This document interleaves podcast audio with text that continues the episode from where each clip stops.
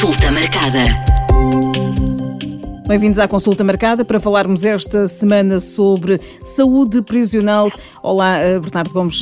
Vamos falar sobre a importância da saúde prisional. Olá, Mónica Viva. Eh, é, é, um tema um bocadinho diferente, mas julgo também que é importante lembrar estas circunstâncias, porque habitualmente, em termos uh, públicos, é um, é um bocadinho difícil falar sobre isto, mas uh, por causa de estigmas e, e relativamente a termos comparativos em termos de acesso à saúde, porque infelizmente nós continuamos com alguns há algumas dificuldades em termos de acesso à saúde em algumas zonas do país, e nomeadamente, por exemplo, o acesso ao médico de família, o que faz com que as pessoas estejam sempre um bocadinho de pé atrás quando nós falamos uh, desta questão da saúde regional.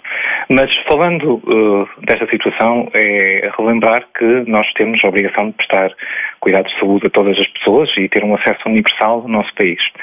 E algo que acontece mesmo nas prisões é que uh, os, os reclusos têm necessidade de ter uh, acompanhamento de, de saúde. É, é, de facto para nós também muito relevante falar nisto. Nós falamos alguns de uma população de cerca de entre 10 mil a 12 mil pessoas distribuídos pelo, pelo país. Mas neste aspecto, o que é que a saúde prisional tem uma importância especial? Nós, normalmente, e isto acontece com um pouco todo o mundo, sabemos que que as pessoas que estão uh, sob pena e estão em, em, reclusão têm maior carga de infecções víricas, uh, nomeadamente, mas também têm uma carga importante de outras, de outras patologias. O que é importante nós percebermos é que uh, para muitas dessas pessoas, muitas das vezes, a primeira vez que têm acesso a um médico acaba por ser no sistema prisional. Por diversas circunstâncias, esta, esta realidade é, é de facto algo que não, não se pode uh, ignorar e que na prestação desses cuidados de saúde aquilo que está em jogo não só é um direito que estas pessoas também têm, mas também um ganho coletivo. E acabo por explicar um bocadinho isso porque na prática se nós não tratarmos estas pessoas, nomeadamente e sobretudo da questão das infecções víricas, mas também todo um conjunto de problemas, estas pessoas carregam esta doença ou estas doenças de volta para a comunidade. E, portanto, eh, as prisões também acabam por ser uma oportunidade única de promoção da saúde e também de tratamento específico de algumas infecções, fazendo com que seja também mais fácil eliminar algumas patologias na comunidade. E mesmo podem transmitir entre a comunidade prisional. Sim, aqui já há um cuidado bastante grande, aliás, um trabalho de, de, de, anos e feito entre o Ministério da Saúde e o Ministério da Justiça e até com protocolos afinados no sentido de haverem rastreios e haver um cuidado à entrada da, da, das cadeias. É, é, um conceito que eu gostava de, de, passar e para quem estiver a ouvir, que é a noção das chamadas comunidades fechadas ou semi-fechadas. Uh, e não são só prisões, nós podemos falar, por exemplo, mesmo na questão dos lares ou, ou outros ou outras eh, instituições, nomeadamente, por exemplo, acampamentos militares ou até mesmo comunidades que estejam um pouco mais fechadas, em que nós sabemos que um, como estas pessoas neste, neste ambiente habitualmente estão mais fechadas, têm uma convivência social mais marcada e, infelizmente, em alguns pontos também, nomeadamente no sistema prisional, temos algumas dificuldades de, eh, agora já nem tanto, felizmente, mas tivemos no passado questões de sobredotação e falta de ventilação, sabemos que quando uma infecção entra numa comunidade deste género, rapidamente se dispersa. E daí que, uh, numa circunstância de pensamento logístico, seja em lares, seja em prisões, ou seja noutro tipo de organizações, nomeadamente a questão militar, quando muita gente passa muito tempo sobre, mais, sobre debaixo do mesmo teto com convivência apertada, é preciso ter noção de que quem entra pode representar um risco adicional para muita gente porque eventualmente está sob condições menos favoráveis em termos de, de, de contenção de transmissão de doenças infecciosas, nomeadamente. E, portanto, há aqui um trabalho de pensamento estratégico e, e que é feito, nomeadamente com sucesso nas cadeias, de que quando alguém entra, está sempre sujeito a um conjunto de, de exames e de observações para fazer com que a sua integração seja o mais pacífica possível e, nomeadamente, tanto esta pessoa não representa um perigo para terceiros, como também e, nomeadamente, terceiros não representariam um perigo para a própria, porque, independentemente das circunstâncias, uma pessoa que está privada da sua liberdade não deixa de ter direito uh, à sua saúde. E, e precisamos ter em conta desse imperativo ético e, e, nomeadamente, do cuidado de prestar este serviço de saúde a estes indivíduos. Quais são as principais patologias que afetam a comunidade prisional? Há, algo que vale a pena destacar no meio disto, que é nós temos uma população prisional, sobretudo masculina, esmagadoramente masculina. Um, e, portanto, aí tudo aquilo que afeta os homens será mais comum, porque temos mais homens no sistema prisional.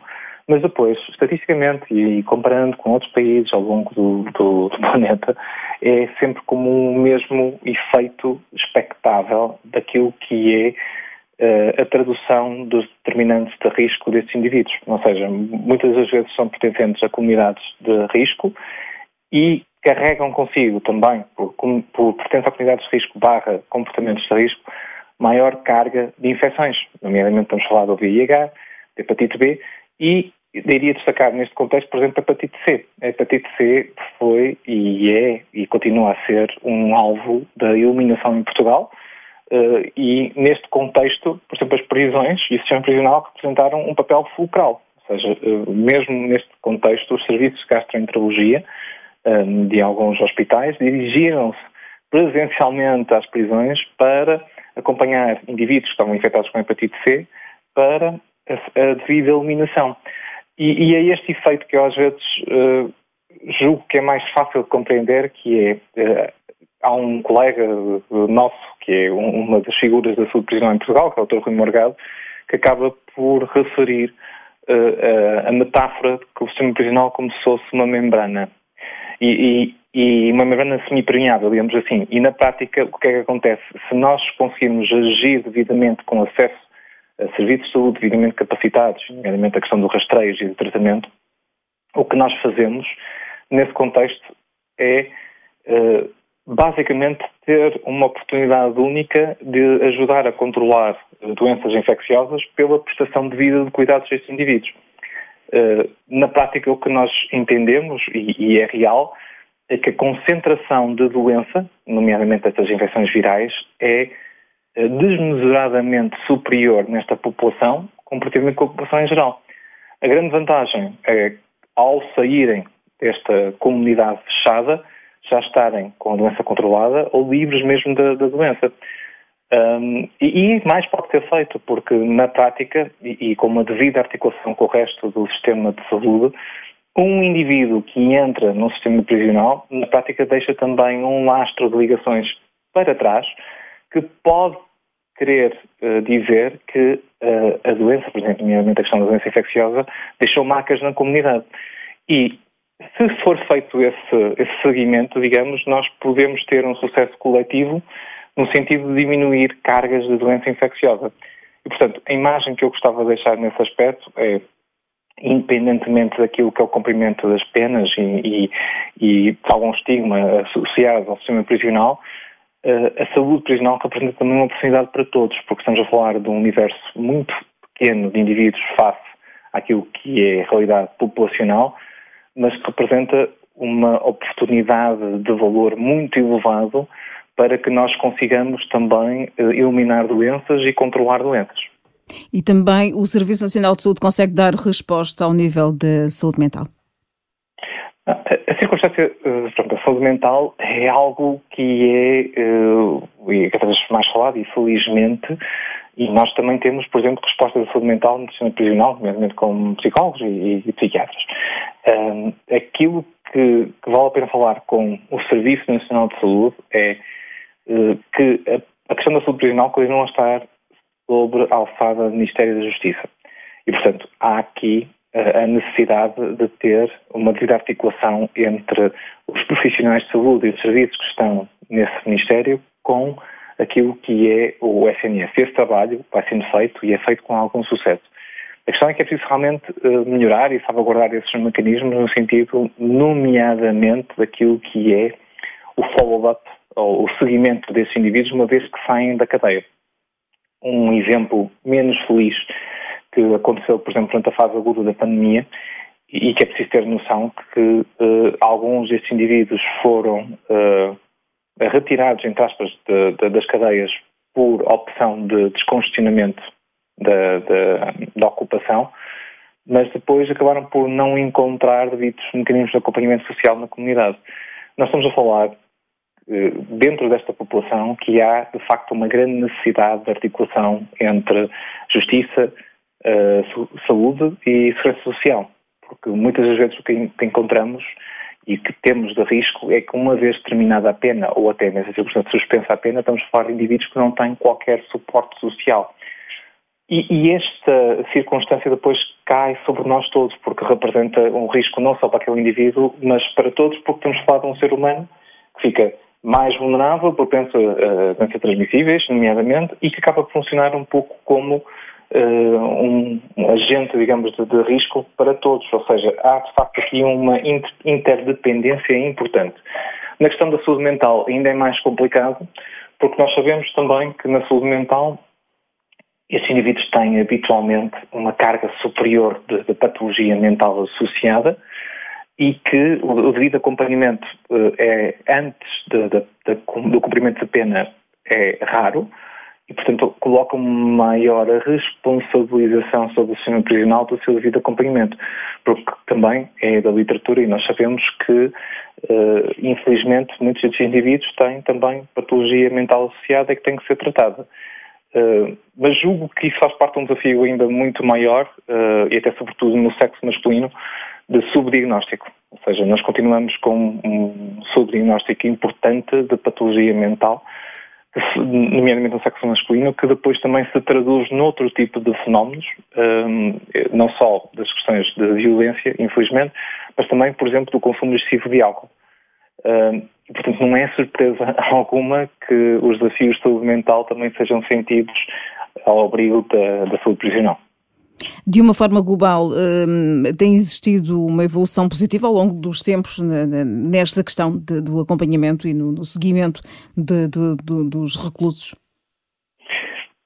Eu não consigo dar uma resposta científica relativamente a isso. Eu parece-me que sim. Agora, a, a verdade é, e, e, por várias razões, por exemplo, pela razão do estigma e, e pela razão, por exemplo, de estarmos a falar cerca de 10 a 12 mil indivíduos, não é um tema que seja uh, politicamente atrativo, e nomeadamente até num país em que nós temos déficit de acesso, por exemplo, a, a, cuidados de saúde primários em uma boa parte do país, nomeadamente a região de Lisboa e Volta Tejo e, e, e mais a sul do país.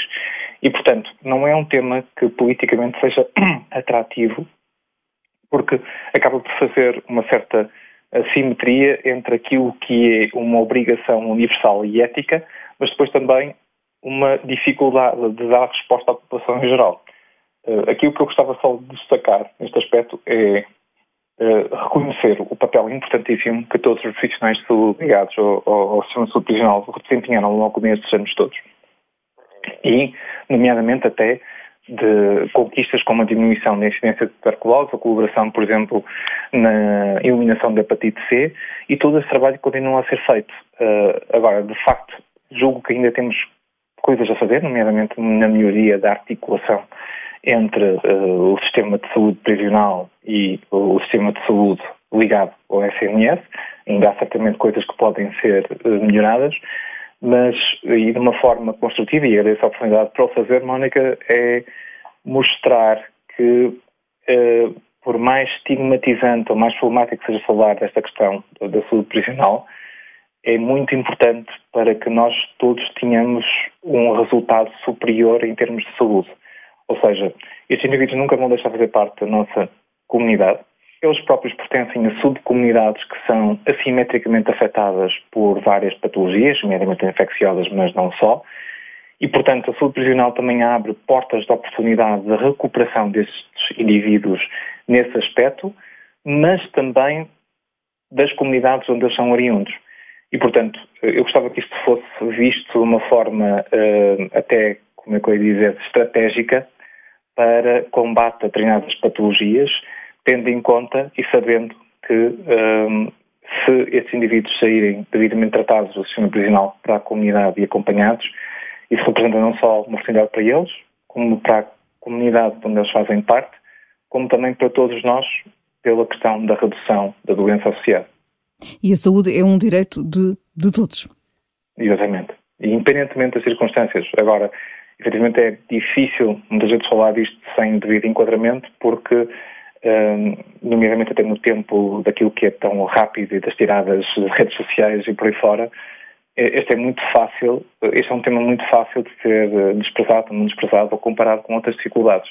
Agora, continua a ser uma obrigação nossa, nomeadamente até superior quando nós retiramos a liberdade a um, a um indivíduo, mas gostava de vincar uma vez mais não só a nossa obrigação de cuidar de indivíduos enquanto estão sob reclusão, mas também a oportunidade que isso representa para todos nós. Consulta marcada.